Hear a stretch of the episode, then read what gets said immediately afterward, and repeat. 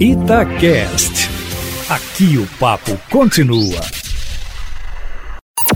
Em cima do papo, com Edilene Lopes. Esta é uma quarta-feira daquelas, Júnior Moreira. Mais uma notícia relacionada à pandemia do coronavírus que está avançando com uma força nunca vista desde o início da crise. A Assembleia Legislativa, mais uma vez, vai restringir as atividades por causa da expansão do vírus. A partir da segunda-feira, a Casa Legislativa não vai mais receber o público externo. Ao longo da programação, nós vamos trazer mais detalhes. A reunião entre os deputados para acertar as medidas começou agora há pouco, por volta das três da tarde, e foi chamada pelo presidente presidente da casa, deputado Agostinho Patrus. Conforme a Itatiaia vem acompanhando e adiantando desde a parte da manhã, e o Clever Ribeiro está informando e muito bem, o governo criou mais uma onda no programa Minas Consciente, a mais restritiva que a vermelha, agora é a onda roxa, que está sendo chamada de lockdown, decretado pelo governo do estado, começando pelas regiões Triângulo Norte e Noroeste, o que pega Paracatu, Uberlândia, Patrocínio e dezenas de outros municípios. Para entrar um pouquinho nos bastidores, Júnior Moreira, demanda pela intervenção do Estado para adoção de regras mais rígidas partiu também dos prefeitos, por dois motivos basicamente. Um, porque se um município adota normas rígidas e o vizinho não adota, as medidas surtem menos efeito e a macro-região de saúde, os leitos da região, ficam abarrotados do mesmo jeito. A segunda é que os prefeitos, principalmente de cidades pequenas,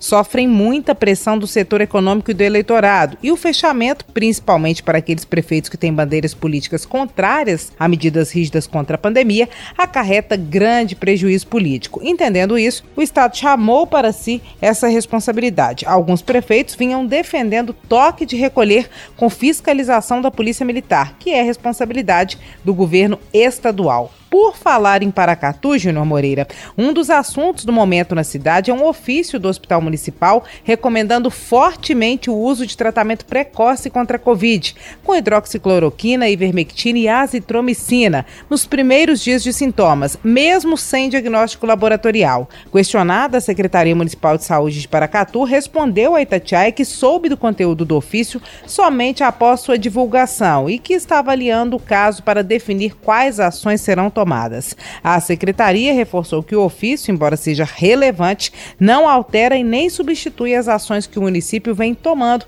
em relação à pandemia. No dia 26 de fevereiro, foi inaugurado um centro de atendimento Covid no Hospital Municipal da cidade e com esse centro houve ampliação dos leitos de enfermaria de 16 para 20, podendo chegar até 22 e também ampliação dos leitos de UTI exclusivos para Covid de 7 para 10 vagas. Em relação a Belo Horizonte, a pergunta que não quer calar é: vai haver haver novo fechamento? O repórter João Felipe Lolli está neste momento na prefeitura, onde começou uma reunião entre o prefeito Alexandre Calil, o secretário municipal de saúde e os três infectologistas do Comitê de Combate à Pandemia na cidade. E a informação do próprio João Felipe Lolli, que tem apurado tudo para e passo, é de que haverá sim restrição, Júnior Moreira. E para fechar, uma notícia que também muito interessa a população, porque diz respeito a combustíveis, o Sinditan, que é o Sindicato dos Transportadores de Combustíveis, teve reunião com o governo do estado confirmada para a próxima sexta-feira, às quatro da tarde. É isso, meu amigo. Amanhã eu volto, sempre em primeira mão